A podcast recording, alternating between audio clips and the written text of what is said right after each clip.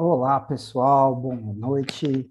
Sejam bem-vindos a mais um Health Tech Talks.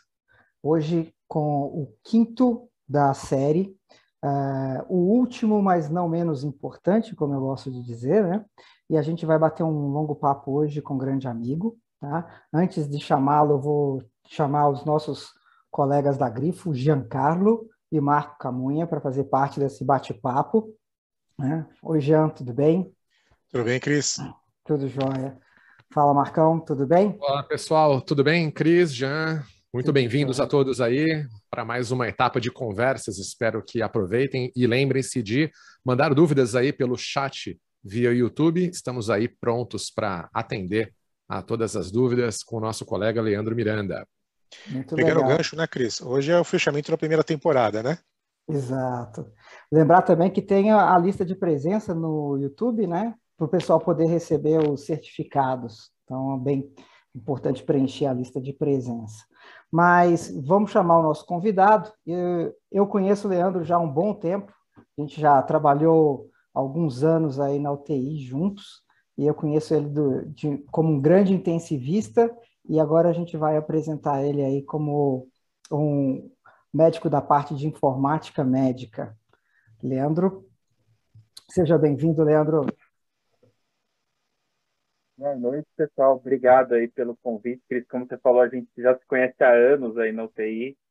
E nesse meio tempo, fazendo, logo que eu terminei a, a, residência mesmo, eu fui conhecer uma coisa que era prontuário eletrônico. Me pediram ajuda para conseguir alguns dados, gostava muito de informática. E desde então fui aprendendo, conhecendo, fiz cursos de informática em saúde. Hoje eu estou como gerente de informática clínica na DASA. Então, o principal papel lá é construir o sistema, principalmente prontuário eletrônico, aqueles sistemas essenciais, e a gente apoiar aí na construção dos dados, que a gente sabe que é importante, que qualquer gestão é importante monitorar e ter informações para a gente poder tomar a melhor decisão. E hoje a informatização e toda a digitalização ajuda esse processo, então hoje eu tenho esse foco aí importantíssimo. E Além disso, ainda faço meus plantões, mas vamos conhecer. E nesse meio do caminho também eu fiz parte da tesouraria da SBIS e atualmente eu sou parte do conselho financeiro da SBIS acompanhando aí o processo de informatização da saúde brasileira, que eu acho que é essencial para a gente conseguir evoluir. A gente sabe que a saúde vai ficar cada vez mais custosa, fica maior custo e a gente precisa ter eficiência do tratamento e, consequentemente, entender se essa eficiência é importante. Acho que esse é o valor da saúde, é o valor que a gente tem que trazer para a saúde, e isso a gente só vai conseguir com a informatização do processo e toda a transformação digital que a gente está passando. O Covid acelerou, mas que a gente ainda tem muito aí pelo que fazer, né? É isso mesmo. Lê, você falou aí da SBIS, né? Você é da diretoria financeira do Conselho Fiscal aí da SBIS. Mas acho que grande parte dos nossos colegas que estão nos assistindo hoje ainda não tem uma noção exatamente do que é SBIS. Conta para a gente, é, de uma forma bem prática, o que, que é a SBIS. A gente sabe que é uma sociedade, mas ela é mais ou menos no mesmo parâmetro de qualquer outra sociedade médica, de reumato, de hemato. Como é que funciona isso? Quem é que coordena isso? Ela é a sociedade que a gente chama Sociedade Brasileira de Informática em Saúde. Ela tem 35 anos, então não é uma sociedade nova, é uma sociedade bem antiga. E ela surgiu aí no Brasil com o movimento da informática em saúde, ou na época informática médica inicialmente, depois veio a, saúde, a informática em saúde, agora indo cada vez evoluindo o nome para saúde digital. O foco dela é isso, é realmente reunir as pessoas multiprofissionais Inclusive, é a maior comunidade multiprofissional de saúde digital no Brasil. E ela tem a função de unir essas pessoas para principalmente desenvolver a carreira, desenvolver a saúde digital no país, no sentido de que você consiga melhorar a saúde usando a tecnologia adequada. Então, um dos focos é a gente querer escolher a melhor técnica e as melhores práticas da tecnologia, ajudar aí como catalisador da transformação da saúde digital. Então, fazer processo de é, apoio a quem precisar, o governo, a, também sociedades, hospitais, ou quem for necessário, quer fazer uma transformação digital, a SBIS tem aí a função de apoiar e principalmente apoiar a excelência e a, a excelência no, no informato em saúde. Né? Hoje tem essa especialização, que é a informática em saúde, ela transforma, traz as pessoas como informatas. A gente fala que a, a possibilidade, esses informatos podem ter diversos papéis. Eles podem ser desde biomédicos, tem muito biomédico que vai para a área de informática em saúde, como eu que sou médico e fui para a área de informática em saúde. E a SBIS tende a tentar apoiar essa classe, essas pessoas que estão construindo a saúde digital e também tentar trazer as melhores práticas para a saúde digital. Então, apoiar quem está transformando nas melhores práticas que tem. Ela faz parte da IMEA, que é a Associação Internacional Médica, de Informática Médica. Então, a gente tem parcerias externas também aí que são muito importantes. E o papel hoje da SBIS, ela tem alguns focos. Então, o primeiro foco é a certificação digital a certificação digital, desculpa. O primeiro foco pode ser a certificação digital, que é, é garantir as melhores práticas dos sistemas. Então, a gente tem uma certificação de software para prontuário eletrônico, tem certificação de software para telemedicina e está estudando aí com várias sociedades e com outras sociedades e com o governo de certificação para aplicativos também relacionados à saúde. Então, quais seriam as melhores práticas e acho que depois, mais para frente, a gente vai entrar nesse detalhe, que não é só as melhores práticas, mas também o uso correto da tecnologia como técnica, e isso ajuda muito na segurança, né? Então, se a gente tem aí um guia, quais são as melhores técnicas, ficam muito mais fáceis, as melhores práticas. A gente tem a questão da certificação profissional, então você tem testes anuais, como acontece para que a gente tenha a certificação de medicina intensiva, de hematologia, de Reumato, como você disse, também tem a certificação profissional que a SBIS aplica anualmente para falar que você é um informata. A gente chama que é o CPTIC, né? Que é o é, que é a certificação é que é a certificação do, da, é, de tecnologia informática em saúde. Então, você tem o profissional que é certificado, eu sou CPTIC, e a gente tem algumas pessoas fazendo transformação que são CPTIC, então você pode prestar prova e ter isso como título, e você tem a questão da educação, né? Então, a SBIS faz os cursos, constrói o KIBIS, que é o Congresso Brasileiro de Informática em Saúde. Normalmente é bianual, mas essa semana está acontecendo uma edição extra, por causa dos 35 anos da SBIS. Então, a gente tem aí o evento acontecendo anualmente, fora cursos de educação, cursos que acontecem. E também você tem aí o Journal of Health Informatics, que é um jornal brasileiro de informática em saúde, ele é indexado e que a SBIS organiza esse jornal. Então, tem um caráter bastante acadêmico, mas também tem essa questão de a gente tentar levar as melhores práticas e difundir as melhores práticas da informática em saúde. Legal. Então, a gente acabou nem sabendo, mas calhou de fazer a comemoração dos 35 anos com, uma, com um webinar a respeito. Muito legal. Muita sorte mesmo. Você estava falando de prontuário médico, né? É, prontuário médico é, é uma coisa que está muito relacionada com a segurança também da informação médica, né? É, como é que a SBIS vê isso, Leandro? É, eu vejo que é um dos principais pontos da SBIS, né? Como eu disse, a gente tem aí, são três vertentes, então a gente tem a vertente da educação na SBIS, a certificação profissional e a certificação de software. E a gente já tem vários anos a certificação do software de prontuário eletrônico. Então, que a gente classifica e a gente coloca ali vários critérios. É uma certificação baseada em critérios, critérios que são requisitos, na verdade, são requisitos que são essenciais, requisitos que são é, bons, e a gente tem que ter pelo menos requisitos essenciais para você ter. Então, tem até nível NGS 1 e NGS 2.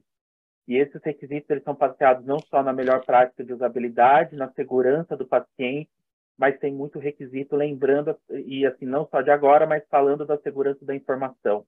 Então, por exemplo, no hospital hoje, na DAS, a gente tem aí tem, a gente tem aí o projeto do NAVE, que é um projeto de construção de prontuário, de trazer toda uma tecnologia de transformação digital. E quando me perguntam quais são os requisitos que a gente poderia ter de segurança, eu falo, vamos olhar os requisitos da SBIS.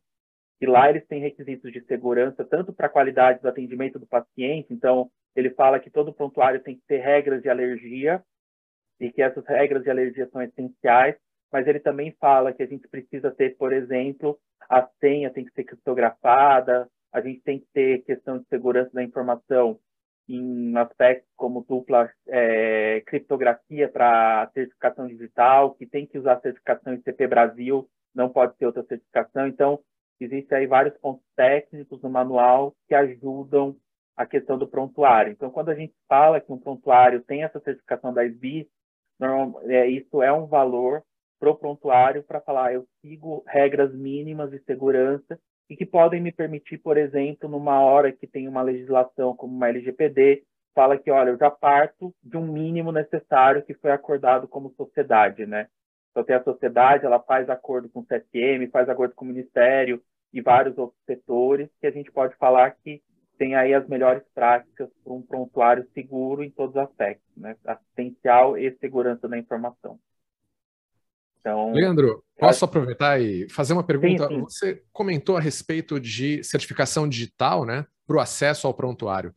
Como a gente quer garantir que, de fato, a pessoa que está efetivamente envolvida né, no cuidado com aquele paciente acesse esse prontuário, seria muito razoável, né? Então, a gente usar justamente um certificado digital, que nada mais é do que um par de chaves públicas e privadas, para poder registrar junto ao prontuário ali a presença é, do seu nome, né? Do, de você como médico acessando aquelas informações críticas. É, Leandro, apesar dos pesares, a gente ainda vê esmagadora maioria dos hospitais não usa esse tipo né, de chave de acesso para poder permitir a entrada nos prontuários. Como que você vê aí junto à sociedade, né? Como é que é a força para é, voluntariar os hospitais, né, a incentivá-los né, a adotar esse tipo de, de método para poder fazer o registro né, do médico que acessa a informação naquele prontuário específico. Isso está difundido ou isso está muito longe da realidade? Deixa eu pegar um gancho, Leandro, para completar a pergunta do Marcão, tá? Uma coisa que eu observo que é muito frequente é que a experiência do usuário, a UX que a pessoa tem quando ela vai entrar com a certificação digital, frequentemente ela acaba sendo um impeditivo em vários sistemas da pessoa usar, que demora uns 20, 30 segundos a mais. E a gente sabe que 20, 30 segundos uma vez é uma coisa, né? 20, 30 segundos o dia inteiro para várias consultas, para vários laudos é outra coisa, né? É, tem, como que você vê isso? Você vê alguma forma de você fazer uma validação única desse certificado digital ao longo de uma sessão e ele validar para todos? Ou tem que fazer a validação para cada evento que você faz? Por exemplo, eu sou radiologista. É, para cada laudo que você faz, tem que fazer uma validação e são mais 20, 30 segundos por laudo. Não, vamos lá, são duas perguntas, então. A primeira, em relação à certificação digital, eu acho que aqui é um ponto importante. A certificação digital como legislação e até eu acho que como o Giancarlo disse mesmo, para acessar é uma, não sei se, assim, não entendo como uma necessidade para acessar um prontuário, mas assim, pela própria SBIS ou pela próprio manual, se você olhar, todo acesso tem que ser login, com senha de difícil acesso, respeitando aquelas características que a gente já conhece, e que você precisa ter log. Então, se um prontuário segue o manual da SBIS, tudo isso já está lá embutido, e eu acho que como hospital é que você precisa manter essa, isso de forma perpétua, então você não pode perder essa informação. Então, como acesso, isso muitas vezes já é suficiente para o hospital ter o controle, o prontuário ter o controle. A certificação digital entra no aspecto de registro. Então, o que é que a gente entende? A gente entende que juridicamente um registro só é válido se ele tiver certificação digital. O registro digital ele só é válido juridicamente se ele tiver o registro. E aí que vem a certificação digital dentro de um prontuário e como você faz isso é o ponto importante aqui, com certeza. É, se você não tem a certificação digital, o que você tem que fazer é imprimir o prontuário, assinar e guardar esse legado de prontuário em papel, né? Esse é um ponto muito importante aqui quando a gente fala em informação na saúde, né? A saúde tem uma legislação que fala em 20 a 25 anos de guarda de, dessa informação mas que ninguém tem muita confiança e normalmente não é só questão de confiança. Um paciente é importante aquela informação para a vida inteira dele. Então, você guarda aquela informação do prontuário pelo resto da vida, né? Então, diferente de muitos ambientes que a gente tem informação e depois de 10 anos você apaga e você às vezes desconsidera muitas dessas informações, qualquer informação feita na saúde é para o resto da vida. E imagina você lidar com essa carga e com essa sobrecarga e mais ainda guardar com a segurança dessa informação. Acho que esse é um ponto muito importante na saúde. E a certificação digital vem para tentar reduzir o tamanho desse espaço. Porque imagina se eu tenho que guardar esse prontuário em papel pelo resto da vida de alguém, ou pelo menos 30 anos, 25 anos que é a legislação, desculpa, é 25 anos que é a legislação. Imagina o trabalho. A gente tem hoje no hospital ainda, os hospitais que eu participei, que eu participo hoje, ainda tem prontuário em papel. A gente tem um arquivo que normalmente é um arquivo externo e esse arquivo sempre está a risco de incêndio, risco de vazamento, risco de molhar e a gente perder esses dados. E fora isso, a gente pode vazar esse dado em papel, que é muito mais fácil, porque parece que em sistema, né? Então, a gente às vezes fala, ah, o sistema vaza, tem informações, com certeza, mas o papel é muito mais fácil sumir do que o dado informação em sistema. E aí que pensa na certificação digital para a gente guardar essa informação a longo prazo e para a gente diminuir esse custo do papel e ficar realmente com uma informação perpétua como é o ideal para a saúde. E a certificação digital entra nesse aspecto e a SBIS trabalha sempre com a questão técnica, então existe os cursos, existe necessidade, se puder, se precisar de apoio, a SBIS está para ajudar com esses aspectos, a gente sempre tem aí a diretoria e as pessoas envolvidas, mas a própria certificação, é, o manual de certificação ajuda a descrever isso e apresentar os passos que tem, fora sempre está definindo aí com as agências, por exemplo, a própria ANPD participar junto para definir quais são as melhores práticas. E em relação à usabilidade, a SBIS não entra tanto nesse detalhe da usabilidade final, tá? Mas eu acho que é algo que eu, como assistencial e como trabalhar no hospital, tentando construir o prontuário, o sistema, sempre é uma experiência que a gente tem que se importar. Como você disse, às, às vezes é muito comum para a TI, a TI falar, não, isso leva cinco segundos. É, é pouco 5 segundos, mas se 5 segundos se repete 100 vezes no dia, passa a ser mais de 10, passa a ser quase 10 minutos do dia de um profissional. E você imaginar que esse profissional pode custar até 100, 150 reais por dia para 8 horas de trabalho, 10 minutos dessa pessoa pode custar facilmente aí milhares de reais por mês, né? Então, quando você faz essas contas, são muito importantes. E aí é, você pensa, o que tem é que realmente todo documento precisa ser assinado certificalmente para tirar. E aí a questão que a gente precisa pensar é a segurança, né? Eu acho que não tem problema você assinar uma vez enquanto você tem um sistema aberto. Então, se você tem um sistema que você abriu, você fez o primeiro login, você assinou na segunda autenticação, que é o que o Brasil pede, o token, e esse token ficar, enquanto você tem aquela sessão aberta, você ficar com o token válido, não tem problema nenhum o nosso risco aqui, eu acho que é um caminho que a gente está tomando, mas que a gente precisa depois ir equilibrando junto com os vendedores de prontuário. Acho que esse é o ponto importante. Também precisa envolver quem cria prontuário. É que hoje você tem soluções que duram 6, 12 horas aquele token. E as pessoas deixam o sistema aberto, você não faz logoff do sistema. E aí isso vira um risco, né? Então, é, o ponto importante aqui é trabalhar com a usabilidade, mas lembrando a segurança. Então, não vejo problema a própria sociedade não coloca a questão de quantos o login fala que tem que ser para todo mundo, mas a sociedade fala e eu concordo com ela de que a gente tem que lembrar do logoff e colocar limites, né? Então, você terminou a sua sessão, você precisa fechar, tem que ter a orientação do usuário de fechar a sessão e tem que ter o logoff automático. Isso é essencial, né? Que seja esse logoff automático pelo Windows, que muitos hospitais usam, que o Windows ficou cinco minutos inativo, ele fecha o Windows e você precisa logar de novo, ou que o próprio prontuário, isso tem aí como parte do manual, que o prontuário tem que permitir o logout automático do prontuário também. A gente vê várias reclamações, o Cristiano, que trabalha no hospital, deve também ouvir, que ah, eu estava aqui para atender o paciente, quando eu voltei, o sistema fechou, eu tive que começar tudo de novo. Mas é uma questão de segurança, né? A gente tem que lembrar que se eu deixar aberto, alguém pode anotar no nome da pessoa e isso pode ser muito crítico, né? É isso aí. Bem, Leandro, eu tenho certeza que essa conversa vai ser ótima, mas para mim já valeu só por isso que você falou. Eu estou é. no meio de um projeto que é justamente envolve é, todos os laudos terem que ter a certificação digital. Eu estou numa batalha porque para eu conseguir engajamento médico para uma pessoa que vai fazer, vamos dizer, 50, 60 laudos num dia, e tem que fazer essa tokenização a cada processo, eu diminuo a capacidade de engajamento médico. Agora, podendo fazer essa questão do certificação inicial um único login, digamos assim, um token inicial, validar para aquela sessão inteira, claro, com os cuidados de quando a pessoa vai sair do sistema e desligar, já foi genial. É. E lembrar que a, a, o ICP fala que não é um único login, né? Tem que ser dois, né? Faz o login no sistema e faz a certificação com o token, né? Esse é um ponto importante. Pessoal, para quem não tem muita familiaridade né, com essa questão da certificação digital, a, o certificado digital, ele basicamente ele funciona com a existência de duas chaves, né? uma chave pública e uma chave privada. A chave privada fica na posse do médico. No caso, pode ser um uma, um USB, pode ser um, um, dispositivo USB, pode ser um cartão de identificação onde consta a chave privada.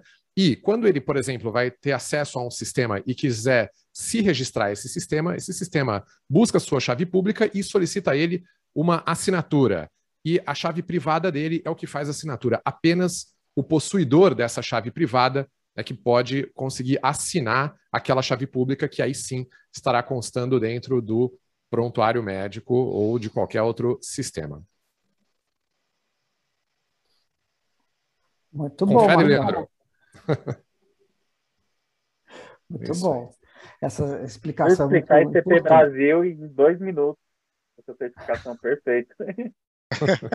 Muito bom. A gente tenta traduzir alguns, a gente aborda alguns temas de tecnologia. É bom a gente lembrar que, às vezes, o público que vem nos procurar é justamente alguém que quer tentar uma familiaridade maior né, com esses temas de tecnologia informática. Então, bora fazer esse link aí. E, e Aquele negócio, contar... né, Marcão? Uma pessoa que tem muita experiência, né, ela realmente ela não precisa para conversar com a gente. A gente está falando para a imensa maioria das pessoas que precisa que alguém faça essa decodificação, digamos assim. Exato. É, é, e, ó, e vou só te falar, Leandro, aquilo ali no fundo não é fundo, não, viu? Marcão é todo tecnológico ali. Aquilo ali é uma nave, a nave espacial dele, tá? É, é um fundo ah, falso aí. É, aliás, ele é fã de blockchain, né? É, ele está tá minerando ali provavelmente algumas moedas, né? Não, olha, eu já fiz isso, já fiz isso num tempo, no momento não, eu só testo algumas aqui, né? Bem, então já que obrigado, Cris, eu vou aproveitar esse link. É. Acho que muitos de nós aqui conversamos a respeito de blockchain e, obviamente, blockchain é um assunto que, vez ou outra, ele permeia né, no setor da saúde. Então, Leandro, vou aproveitar e perguntar isso para ti.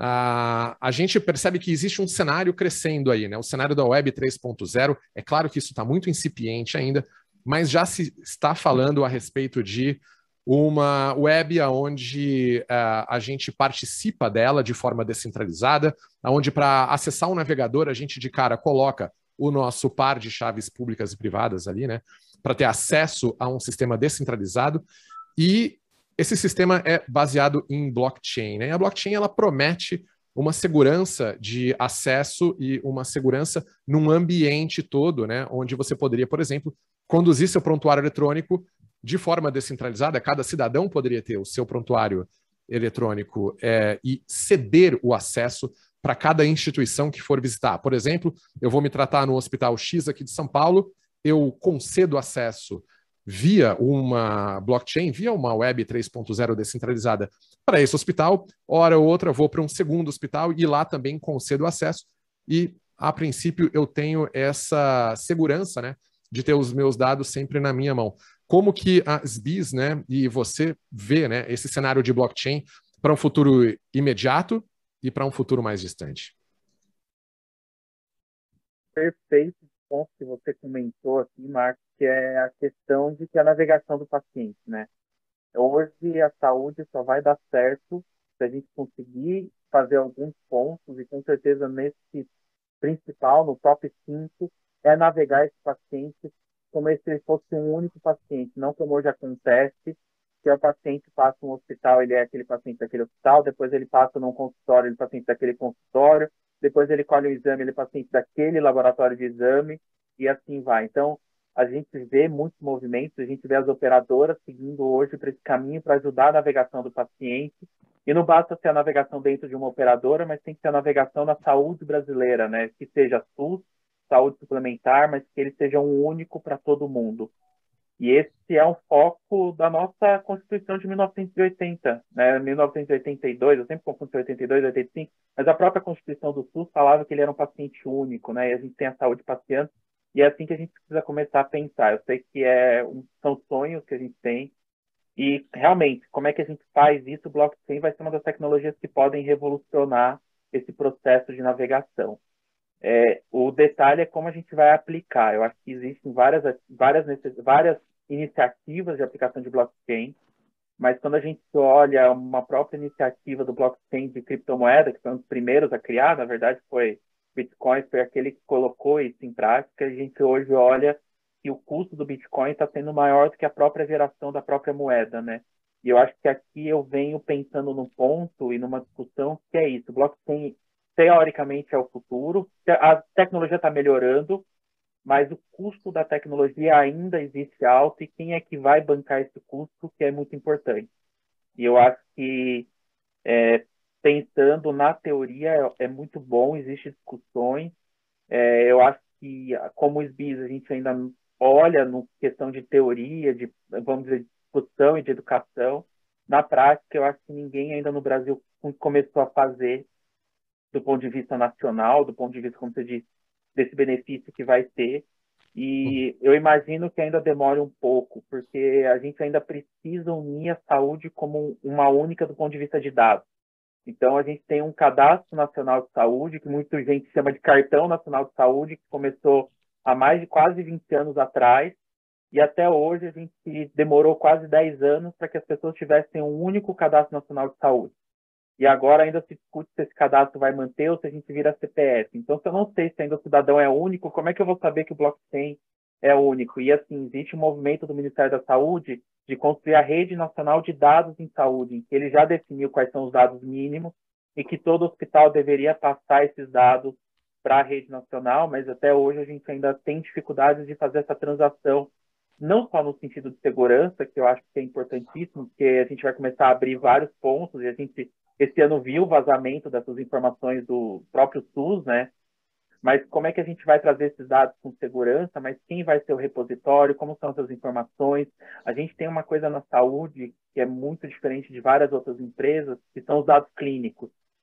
E esses dados clínicos são complexos, porque a gente tem AVC, AVE e tem derrame. O que isso significa é tudo a mesma coisa, mas como cada um transita e como isso interopera é o grande desafio que a gente tem aí. Então, você tem linguagens de interoperabilidade famosas, como Snowmed CT, que a gente precisaria primeiro começar a trazer essa interoperabilidade.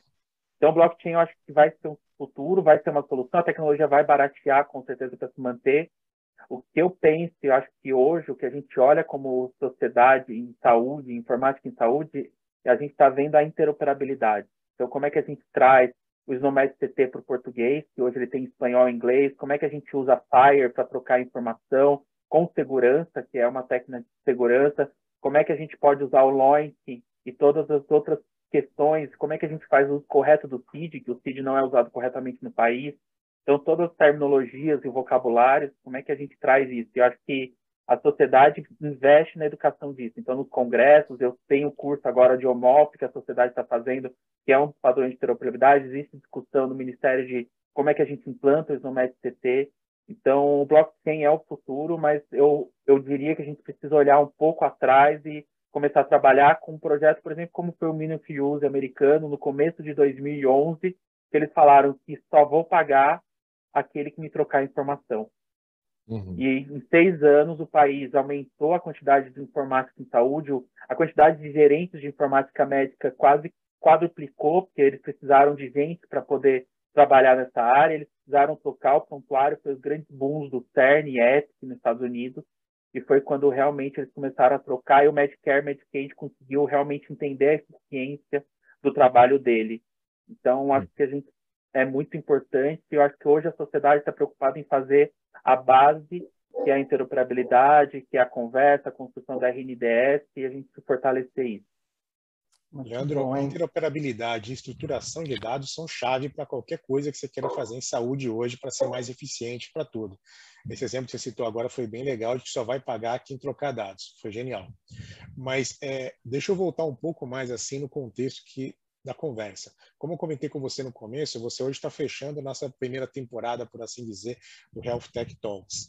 E a gente falou muito, na verdade, sobre cibersegurança e sobre LGPD. Você, é, como membro da SBIS, teve na SBIS bastante tempo e lida com essa questão de uma forma mais clara no seu dia a dia. Como que você tem visto as instituições de saúde, desde o pequeno consultório até o laboratório, até o hospital, grupos de saúde, é, com relação à questão de cibersegurança e com relação também à questão de LGPD? A gente tem visto muito frequentemente agora hospitais grandes, grupos, laboratórios grandes sendo hackeados. E a gente sabe, na verdade, a gente que está no meio, a gente sabe que tem muita fragilidade aí que pode ser explorada. Então, esse é um ponto. É, e outro ponto relação ao LGPD, como que você vê o pessoal vai atrás de vocês para pedir consultoria de LGPD, é, o pessoal está todo meio perdido achando, putz, vamos ver o que vai acontecer, na hora que o primeiro for multado a gente corre atrás, tem gente que já está se preparando, como que você vê esse cenário na saúde brasileira? Então, acho que começar aí pela, pelo como a gente, acho que o cenário que você disse, alguns pontos, a saúde ela é bastante complexa. E ela vai desde um consultório que a pessoa tem um, um, é um médico e ele tem hoje o prontuário eletrônico dele, ele faz a sua telesaúde, ele faz a telemedicina dele.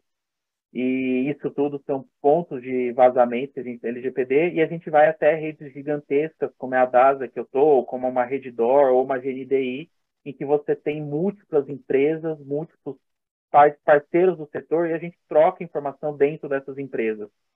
Então, e essas empresas, por exemplo, têm capacidade de ter um setor jurídico, de construir, por exemplo, hoje, dentro delas todas, ela tem uma equipe especializada em LGPD, que fica rastreando, acompanhando, e você vai ter essas pessoas pequenas que não têm. Então, eu acho que o primeiro ponto, e é um ponto que a SBI está fazendo, é começando a discussão, principalmente dentro da, a NPD, que é a Agência Nacional de Proteção de Dados, como é que a gente vai lidar com essa heterogeneidade. Então, essa discussão não foi feita, é uma discussão para ser cada vez mais aprofundada, porque é isso, a gente não pode fazer uma cobrança muito parecida, a gente não pode fazer uma cobrança tão intensa para um consultório que muitas vezes não vai ter a capacidade de ter um DPO, né? Então, como é que a gente faz isso? O DPO vai ser de quem foi o prontuário que ele comprou, mas se ele tem isso tudo em computador em Word, como é que ele faz? E assim vai. Então, isso ainda precisa ser aprofundado, é algo que está na pauta da SBIS para ser discutido junto da, principalmente da NPD, mas o Ministério, todo mundo aí, então é para ser discutido com o governo e acho que essa é hoje a, a, o dilema, vamos dizer que é o dilema da LGPD na saúde, esse está sendo o ponto mais discutido quando você vai no Congresso, quando você vai numa discussão, quando você chama uma mesa redonda, as perguntas sempre são fica nesse aspecto da heterogeneidade que a gente tem. E aí a SBIS está indo para realmente ter, que é o segundo foco da SBIS em relação ao LGPD, que é tentar alinhar expectativa versus realidade. Né? Então, a expectativa da LGPD é uma, como é que a gente traz a realidade da saúde para dentro da NPD e como é que a gente vai ajudar a agência regulatória a trabalhar com isso. E aí, indo para o segundo ponto, como é que a gente se previne disso? Eu acho que o grande ponto é usar ferramentas que são confiáveis. Então, a gente usar ferramentas que a certificação ISO, que usem normas da EBNT, ferramentas que a certificação digital. Então, a SBIS tem um manual, eu sei que eu voltando para essa parte anterior, mas é isso. Usar ferramentas que tenham isso, a gente sabe que ela já apresenta algum grau de segurança. Por exemplo, como eu disse, a questão de log de acesso para evitar entender se esse acesso aconteceu ou não aconteceu é um dos exemplos, mas se você conseguir usar ferramentas que têm aí segurança é, e que já foram validadas por essas certificações, que tem aí uma base, com certeza isso te ajuda, né? Como eu disse, se você é um médico que quer ter um consultório teu, vai ter um prontuário, procura um prontuário que tenha a certificação da SBIS, procura um prontuário que tenha aí pelo menos o um mínimo de requisitos de segurança e não simplesmente usa um Word para fazer o seu prontuário, né? Eu acho que isso pode ser o primeiro passo para essas pessoas mas ainda, com certeza, como, como lei, ainda tem muito para amadurecer esse aspecto da saúde, que além de ser complexa, é também, é, também perpétua, né? Como eu disse, vai por muito tempo a Ludura, né? Então, acho que eu iria para esse acho que a sugestão aqui é pensar nisso, é pensar em ferramentas confiáveis e não achar que vai encontrar uma solução na esquina e ela vai ser segura para você, né? Você não sabe como é que é, né? Exato. Leandro, é, como o vazamento de informação né, é, uma, é, um, é um medo, né? Que acho que todos aqui que têm clínicas e trabalham né, na sua própria clínica têm medo de que um dia o vazamento de uma determinada informação aconteça ou um cenário ainda pior, é, um vazamento que nunca aconteceu, mas chega um processo e uma eventualmente o medo da multa, né? Que as multas ligadas à LGPD não são não são baixas, né? tem a ver com o faturamento anual é, da empresa. É, vamos supor aí um paciente que processa a sua clínica é, argumentando que foi a partir dela que houve vazamento de CPF, RG, biometria, alguma coisa do gênero, sendo que ao mesmo tempo a gente tem grandes vazamentos públicos que aconteceram aí, como por exemplo da Receita Federal, com esses dados. Como separar o joio do trigo? Como que a, a, o, o, dono da clínica pode se preparar para esse tipo de cenário? Eu estou sendo acusado de uma coisa que certamente não tem nada a ver com a minha clínica. É, eu, assim, olhando, é, realmente sempre vai ser um grande desafio, né? E o, eu não sou juiz, eu tenho a experiência das reuniões, das discussões, mas acho que um, sempre. Mas, assim, o que eu vejo aqui, que a gente lê da LGPD, é que você vai precisar, no, na situação, provar que você usa ferramentas seguras. Então, o seu computador tem um antivírus, você está com o Windows atualizado, você usa, é isso, você usa um prontuário que está consolidado no mercado, que tem as questões de segurança. Então, assim, se você pegar, como eu disse, um prontuário que já passou pela certificação da SBIS, você sabe que ele tem a segurança necessária. Se você não está pegando o manual dele, então você precisa estudar a questão de segurança da informação e na hora que você pegar um prontuário, você vai ter que fazer as questões de segurança para você ter isso documentado. Então, como é que é o login, como é que é a troca da informação, como é que é o acesso, você tem controle de, de ataque de, de, de hackers. Então, assim, essas, então, assim, como eu diria para essa pessoa se preparar, é ter aquelas questões de segurança própria hoje. A gente sabe que nosso Windows tem que estar atualizado, que a gente tem que ter antivírus, mas na hora que eu fizer a escolha de um prontuário, ou escolho o prontuário que já é consolidado no mercado e que já tem a certificação, porque aí com certeza eu sei que ele tem aqueles critérios, eu posso usar isso para o juiz, olha, eu uso um prontuário que é certificado pela SBIS. Ou você faz a sua lista de requisitos, e aí não tem problema nenhum, você pode basear, faz a sua lista de requisitos, e na hora que você for contratar o prontuário, você fala, você tem esses requisitos? Você assina embaixo que tem esses requisitos? Porque é assim que a gente faz, né? Assim, se a gente tiver uma questão legal, você vai precisar provar, não é que você vai, vazou informação sua, não é que você vai receber a multa de cara, você vai precisar provar que você fez todas as medidas de segurança e que realmente vazar a informação pode acontecer. Não existe sistema 100% perfeito. Então, o que você precisa se preparar, eu acho que como médico e como o, qualquer profissional, nutricionista, fisioterapeuta, que tem o seu consultório e que você está fazendo essa transformação digital, é garantir que a segurança da informação esteja pre, seja premissa para a sua transformação digital. E se você não tem a capacidade disso, você chamar alguém que tem, existe consultorias que trabalham com isso, mas em último caso, acho que você não precisaria tanto de uma consultoria, mas se você tiver um sistema que é certificado, e aí a SBIS vem nesse sentido que é certificado pela SBIS, você já tem aí o um mínimo de garantia que com certeza a chance de vazamento é pouco, é baixa, né? Então, se preparar com isso, eu acho que vários aspectos nesse sentido. Então, eu diria é colocar como premissa a segurança da informação para toda a sua transformação digital, independente se você é um consultório de uma pessoa ou se você é uma rede que contém laboratório, hospital e saúde primária. Então, essa faz parte da sua premissa e aí você pode construir sua equipe, pedir consultoria e apoio externo, ou você tentar usar softwares que já são certificados e que já são de base seguros, né? Já surgem com essa premissa, né? E aí, puxando esse gancho, Leandro... Aí, pô... É. Fala, Cris. Deixa eu só aproveitar ó, o Leandro aqui. Deixa eu te perguntar, e todos os prontuários hoje comercialmente disponíveis no Brasil são certificados pela SBIS? Não, a gente tem aí alguns prontuários, os mais clássicos é, que a gente tem, os que são mais usados no Brasil, eles são certificados. Então, no próprio site da SBIS, sbis.org.br, você tem quais são os sistemas certificados. Então, a gente tem aqui alguns os mais usados, eles são certificados, eles normalmente eles vão atrás, porque eles sabem que isso é isso, eles fazem uma diferença, né? Você já uhum. tem a certificação, as pessoas se preocupam menos com alguns requisitos, né? Então, é, não vou falar nomes, mas vocês sabem quais são os mais usados, eles já Sim. estão na certificação.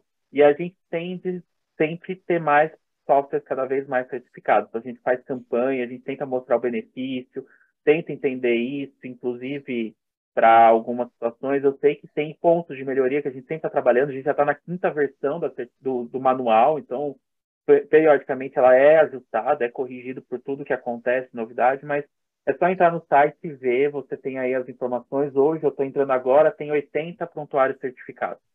E, e, você tem esse manual disponível lá no site também? A gente tem. qualquer um pode ter acesso? Qualquer um pode ter acesso, tem os requisitos, ele está aberto. É, você tem aqui, são mais de 100 requisitos, se eu não me engano, está todo disponível no site. Isso aí, se você quer, você é uma empresa de software, está construindo ser, você quer participar da certificação de prontuário eletrônico, de telesaúde ou de prescrição eletrônica, você pode ler lá e entender. Inclusive, como eu disse, na DASA a gente fez uma recente validação, a gente chamou uma consultoria de prontuário e, numa, e nela os requisitos tinha o manual da SBIS como parte dos requisitos que a gente tem que preencher, fora outras certificações externas e principalmente internacionais, a gente tinha, ele fez a lista e estava lá. Então tem, está no site disponível, é super fácil achar. Leandro, pegando esse gancho aí, é, isso não é necessariamente caro. Né? É, eu já andei pesquisando esses prontuários eletrônicos certificados e, sinceramente, frequentemente não tinha nem grande diferença de preço em relação a um prontuário qualquer. Ou seja, não é nenhuma questão que a pessoa vai ter que fazer um investimento muito maior do que ela teria, que é uma coisa que eventualmente pode afastar a pessoa disso, mas questão de procurar no mercado que vai achar coisa certificada pelos BIS e com um preço bastante acessível. Eu não sei se eu posso compartilhar a tela aqui. Acho que sim, Pode? acho que sim. Não sei é se rapidinho. você está como host, é, mas acho que sim. Acho que sim, Pode só para mostrar mesmo. Então, aqui, é só compartilhando aqui no site da SBI, você tem aqui certificação de software, certificação, aí você tem o manual, tem os sistemas certificados, então tem todos os sistemas aqui. E aí, aqui na própria certificação, você tem manual e lista, então você tem aqui essa categoria de PEP, requisitos, saúde. então, entrando em um aqui, você consegue ter a lista de requisitos, que é então, ela é uma lista. Então, ele fala, ó, identificação dos setores da organização, configuração do tipo de leito, e ele tem três estágios, um, dois e três, né? E aí você tem aqui mais, se não me engano, está por aqui, você tem a geração do sumário de alta, que é importante, então, informação na autenticação, então aqui, ó, aqui já é a questão de segurança. Então, ele fala, ó, eu tenho que ter troca forçada de senha, então tem que ser obrigatório, pode, tem que ser obrigatória a troca de senha periódica, eu tenho que ter no sistema geração automática de senha para o usuário, troca de senha para o próprio usuário. Então, tudo isso, ele tem critérios aqui que está aberto para qualquer um estudar, para qualquer um, proteção de parâmetros, é bem técnico, né? Então, a autenticação do usuário tem que estar em chave em hash público de 160 bits, e assim vai, eles têm aqui toda a informação, né? Então, Legal. Isso significa que até uma, um, um, médico mesmo ele pode pegar isso aí e tentar é, ter a conduta dele baseada em critérios de confiabilidade que são usados por vocês, né? E eu acho que é uma das grandes benefícios e um dos grandes focos da sociedade é compartilhar as boas práticas. Eu entendo e a gente difunde isso como então por isso está aberto para qualquer um poder ver e poder seguir a melhor prática. Muito legal. É, aproveitar, você mostrou aí o documento, Leandro, e ele fala ali, um, do, é, um dos itens é justamente a troca forçada da senha. É, é um motivo de irritação de muitos médicos ter que trocar a senha. Algumas instituições aí estão passando para 14 caracteres mínimos para você manter a troca periódica a cada é, 90 dias. E, enfim, uma pergunta que já fizeram para mim é se seria possível simplesmente eliminar a senha como acesso e apenas usar um token, como o Google Authenticator, por exemplo, como é, um dispositivo de acesso e eliminar de uma vez por todas a confusão da troca de senhas. E segundo, isso fere aí as requisições já estabelecidas na SBIS? Eu vou só muita coisa na cabeça, eu só preciso confirmar porque deixa eu só secar um ponto aqui, inclusive. Ó, método de autenticação de pessoa. Utilizar em todo o processo de autenticação no mínimo um dos seguintes métodos. Digitação de um nome de usuário, certificado digital e PIN ou validação biométrica associada ao PIN. Então, se você conseguisse, que nem acontece hoje com Windows, em que você pode usar o teu dedo para ele gerar o PIN, você poderia fazer isso, não tem problema. Tá. Então, aqui tem a certificação e está aqui é o NGS 102.1. Eu vou compartilhar aqui para essa pergunta veio, assim, estava aqui já e interessante, mas é isso. Então, o método de autenticação de pessoa para a modalidade de receita digital, é, aqui está como receita digital, mas pode operar uhum. de forma autônoma, tem tudo isso descrito em cada um, né? Então, controle da versão de software, interoperabilidade, mas normalmente eles são muito padronizados. Então, você pode utilizar o processo num desses, desses é, seguintes métodos e tem tudo aqui, né? Elas uhum. devem ser balizadas, então está tudo dentro do prontuário, está tudo dentro aqui, mas se a biometria for uma biometria confiável, que gere esse PIN, não teria problema. A questão aqui fica muito mais uma, que, uma questão, acho que financeira, para ser sincero. É, não é barato você manter isso em todos os computadores do hospital. Uhum. É, hoje, se você tem um hospital, se você tem um serviço pequeno, ok. Mas um hospital grande que você faz uma transformação digital, é quase que a, a, normalmente a implantação tem aí um computador para cada dois funcionários. Uhum. Então, se você tem um hospital de mais ou menos 100 leitos, você vai ter em torno de 2 mil funcionários. Você vai ter, assim, 2 mil, 100 leitos, você vai ter mais ou menos uns 1.500, 2 mil funcionários, e você vai ter que manter para esses 100 leitos aí facilmente, não dois para cada, porque é por plantão, mas facilmente um hospital de 100 leitos vai ter que manter aí pelo menos 150, 200 computadores. E você manter isso e manter ainda essa biometria que hoje não é barato, que é um hardware a mais, que você vai ter que ter alguém que fica vigiando isso, alguém garantindo que isso funcione. Imagina isso quebrando às duas da manhã e a pessoa não conseguindo fazer o login às duas da manhã, você tendo que levar um funcionário seu para ir trocar um hardware no local e muitas vezes você tem hoje o N1 à distância, né? Então, acho que tem aí uma questão logística, não teria problema, mas hoje, quando eu olho as implantações, elas passam por uma questão logística para isso. Muitos já falaram, ah, vamos fazer isso, mas na hora que você pensa a logística, se torna inviável, né?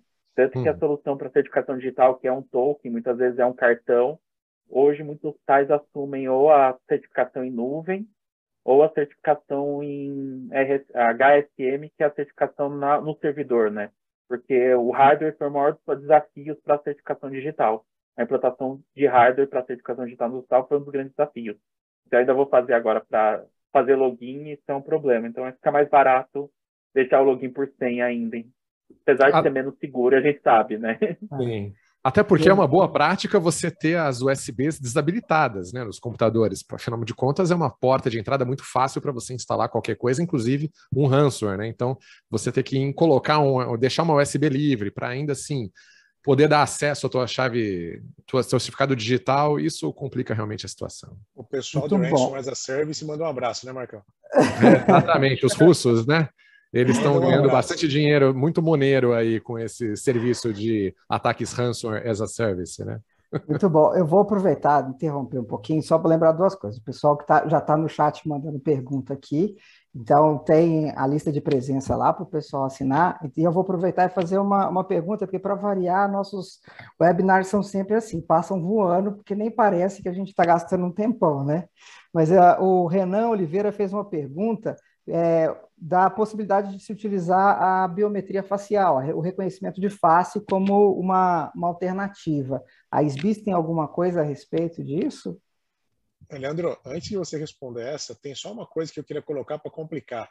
Tem um tal de deepfake aí, né, que eventualmente pode atrapalhar isso. Eu não sei como é que daria para lidar com isso. É, eu acho que o grande desafio, a SBIS não fala especificamente, a gente não assim, tem as discussões, tem educação, tem os congressos, os eventos, mas colocar isso no manual a gente não coloca sobre a face. É o que a gente falou, a gente precisa ter uma, uma validade biométrica. Uhum. Então, se a gente considerar que aquele sistema de reconhecimento de face é legal do ponto de vista de biometria, não tem problema, mas foi o que a gente, que o Giancarlo acabou de falar. Se a gente pega uma câmera do computador que olha a face, isso é uma validação biométrica, isso não seria, né? A gente tem que ter a validação biométrica, como acontece hoje no iPhone ou no Samsung, que ele trata a, a, a face mesmo, né? Ele faz os pontos de face e não só um reconhecimento de uma foto, né? Que esse pode ser um grande problema. Mas acho que assim, a gente não olha, acho que tem muito caminho ainda para acontecer, acho que tem discussões.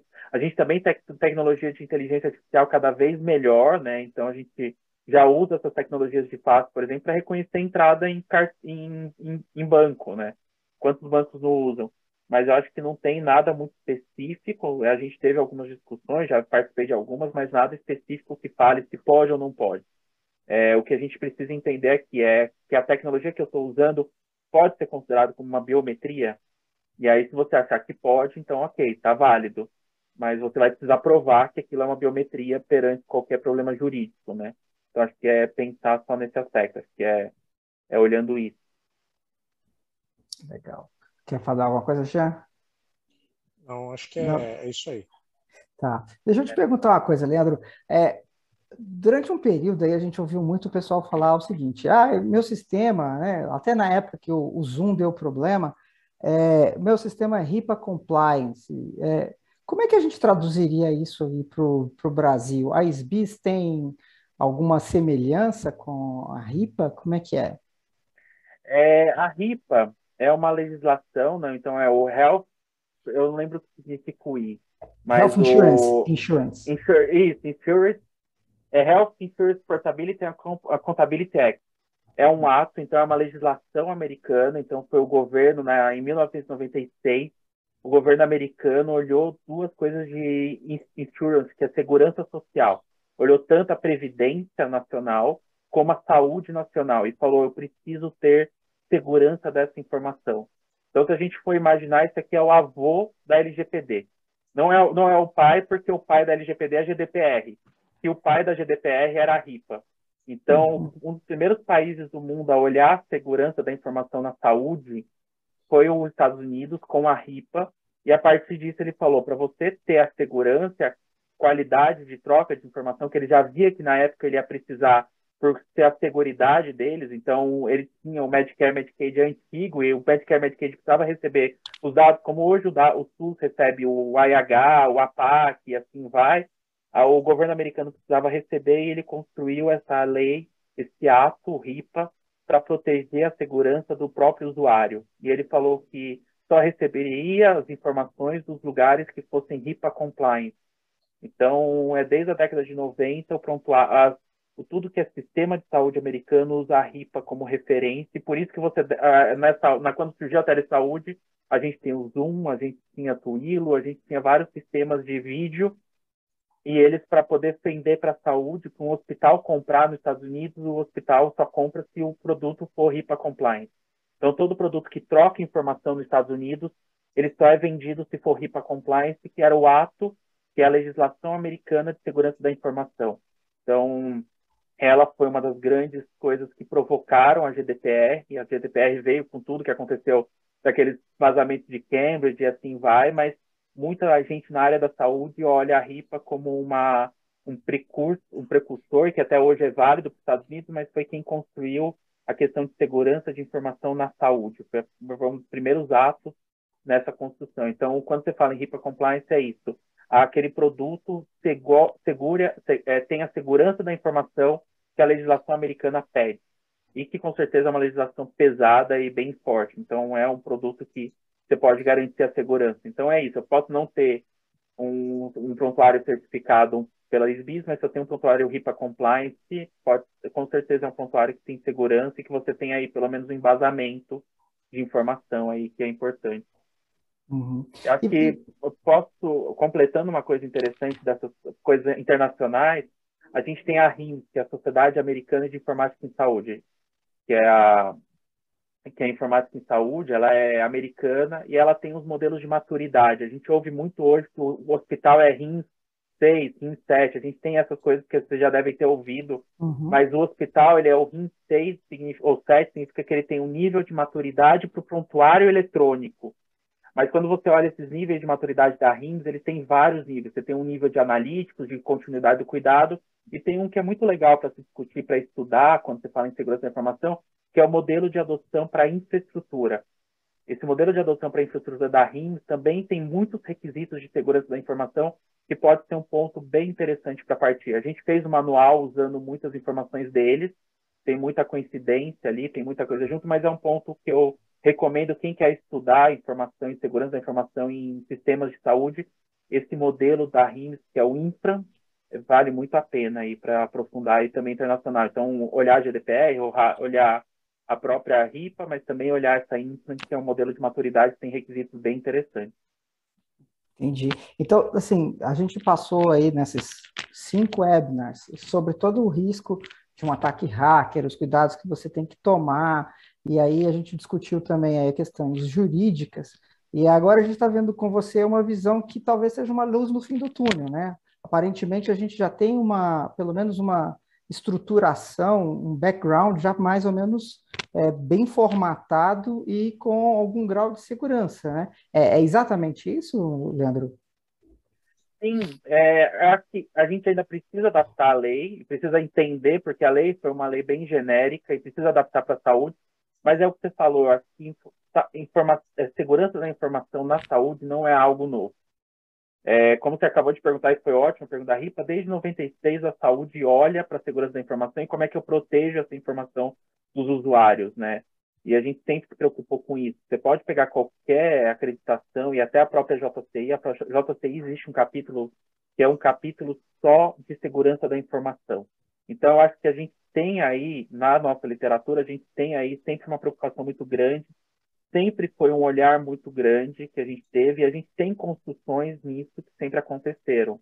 É, não é algo novo, não é algo que está surgindo agora. Eu acho que o que surgiu agora é a discussão e como a gente vai fazer melhor mas não é uma preocupação nova, é uma preocupação muito antiga da saúde que a gente vem construindo, vem fazendo ela, vem desenhando e se adaptando às novidades, né? Porque a gente muda muito rápido em relação a, a isso tudo. Então a gente vem se adaptando e acho que é só aprimorando, mas quando a gente olha, a gente tem técnicas, tem manual, tem muito, muita literatura prévia para saúde e agora é realmente se encaixar, né? A gente é extremamente heterogêneo. Eu gosto muito de falar que saúde, aqueles cinco vezes da Big Data, na saúde, acho que o grande V é a complexidade, é a variedade que existe na saúde.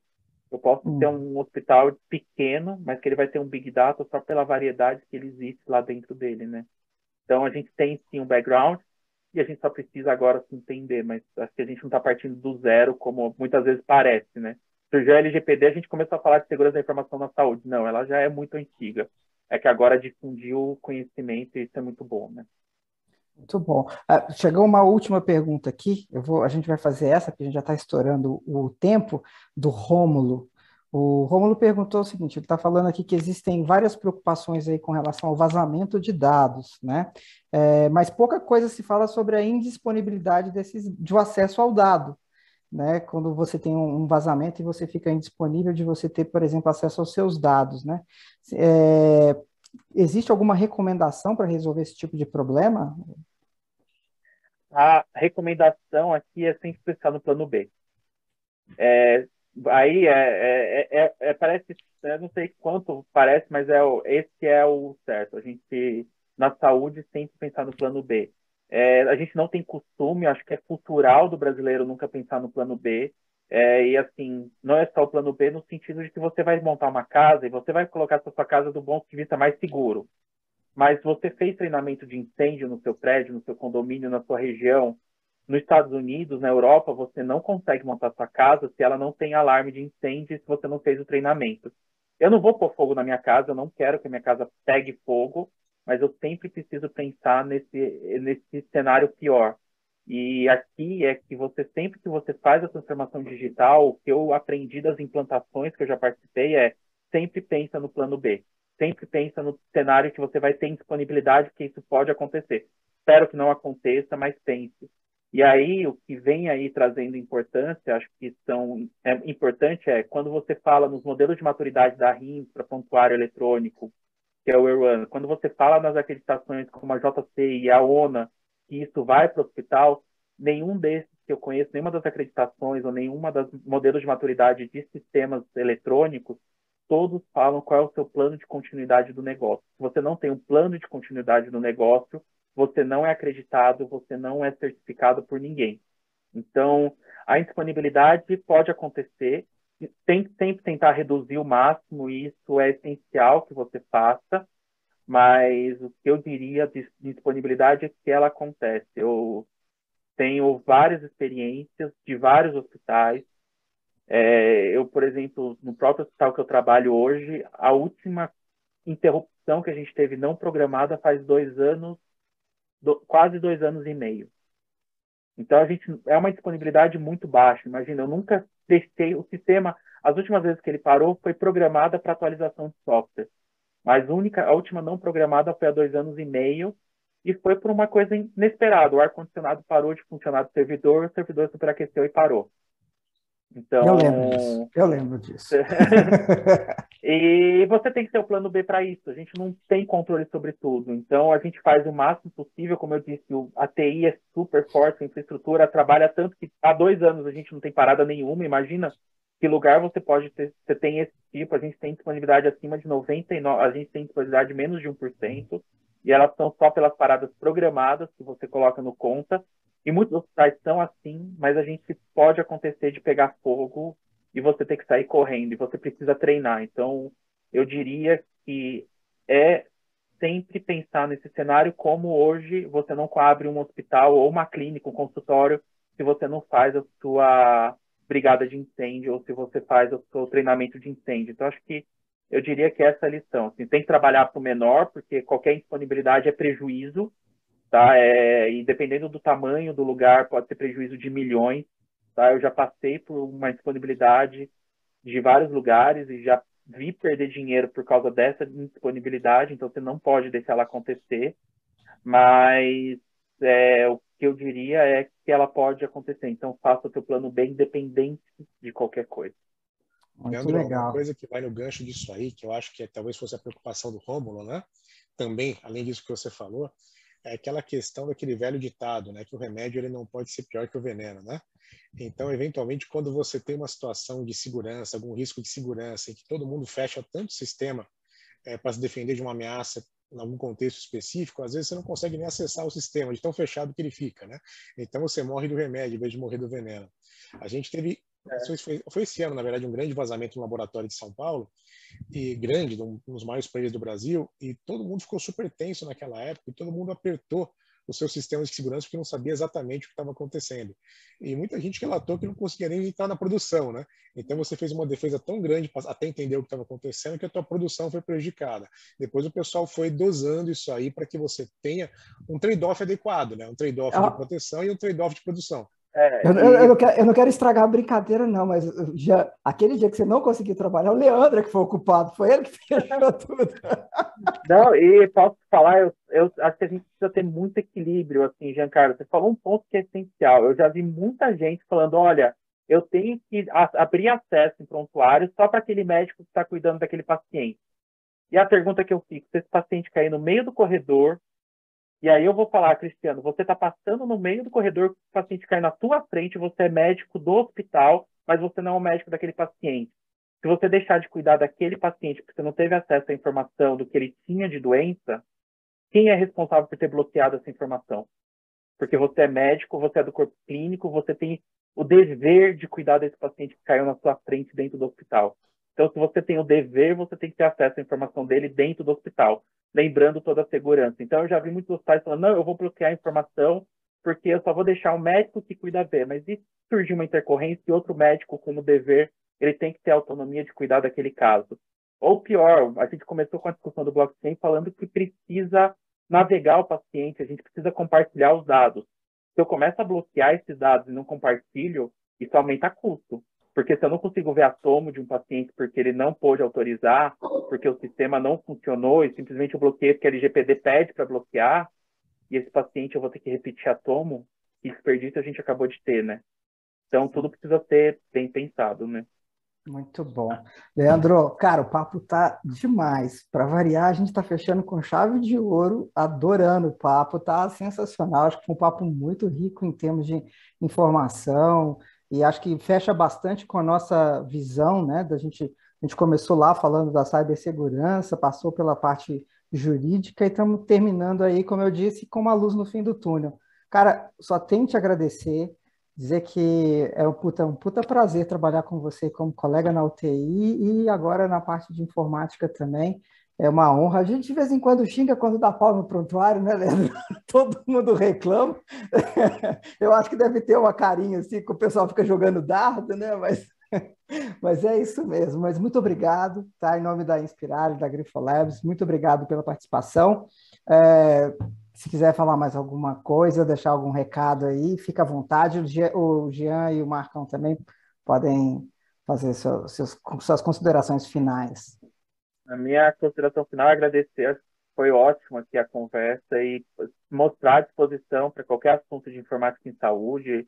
ligado ou não às BIs, a gente tem aí todo dia a dia, eu vivo isso, como você falou, e eu acho que só para finalizar mesmo, pensando aquela pergunta inicial, então qual é o papel das BIs na LGPD, eu acho que na segurança da informação, é ele trazer a questão técnica com as melhores práticas, ajudar na assistência regulatória, conversando com a sociedade, com o, com o governo, mostrando qual é a expectativa versus realidade, e por fim ajudar na interação, na construção de software com o desenvolvedor, com quem compra esse software, ajudando aí com a educação e todo o sistema. Então, fica aí essa mensagem final e muito obrigado pelo, pelo espaço, tanto pessoal aí como da sociedade. Obrigado por tudo aí. Estou à disposição. Obrigado, obrigado, muito obrigado, na verdade, Leandro, por ter aceito o nosso convite. Como o Cris falou, ah, quando a conversa flui legal, conversa descontraída, sem uma pauta específica, vai muito bem. Acho que todo mundo acaba aproveitando disso de uma forma muito legal. O pessoal no chat também fez muito comentário sobre o que a gente falou. Então, obrigado pela conversa. Eu acho que a gente vai se encontrar no corporativo em breve. É. E vai voltar aqui com certeza. Nós vamos trazer você de novo. com certeza, Leandro. Fenomenal aqui. Muito, muito obrigado mesmo. Essa conversa é sempre edificante. É, a mensagem final desses cinco webinários aí e fechando contigo com a tua palavra, é, acho que a gente conseguiu suprir aí a, um, muitas demandas aí de dúvidas a respeito do assunto. Então, tenho que te agradecer mais uma vez em nome aí da Grifolabs e da Inspirale. Um abraço, pessoal. Valeu, pessoal. Até mais. Tchau, tchau. Tchau, gente. Tudo de bom.